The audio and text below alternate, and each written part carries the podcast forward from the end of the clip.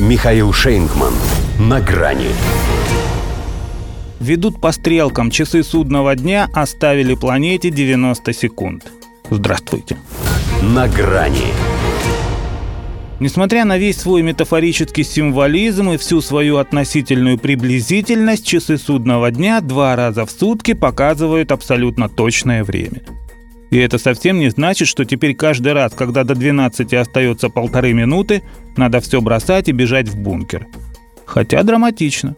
Вид огромного циферблата со стрелками вплотную придвинутыми к неминуемой инфернальности в голливудском блокбастере наверняка сопровождался бы тревожной, будоражащей кровь и вызывающей панический ужас звуковой подложкой.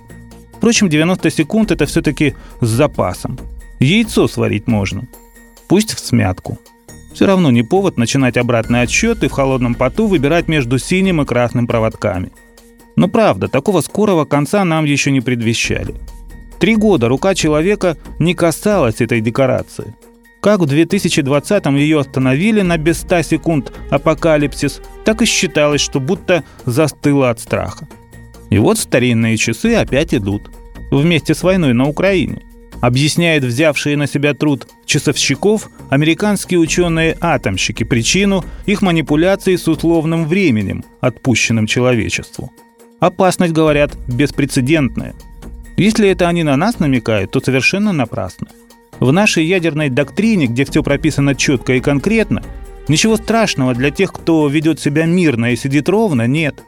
Коль они физики, а не лирики, и Нобелевские премии у них по профилю, а не по литературе или за мир, то должны бы руководствоваться не эмоциями, вызванными антироссийской истерией, а документами.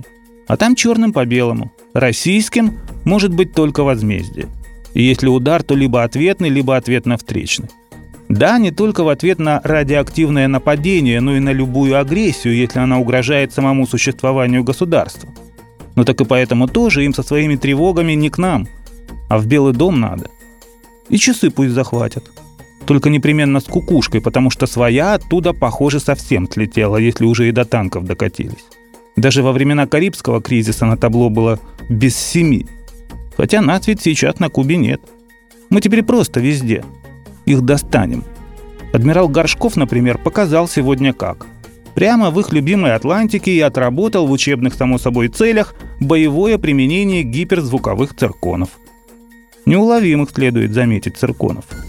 И таких неуловимых мстителей у нас целая линейка. Вот и первый боекомплект ядерных посейдонов для АПЛ «Белгород» изготовили – между прочим, торпеда судного дня, которая, в отличие от их часов, всегда точна, потому что стрелки не переводит, а останавливает.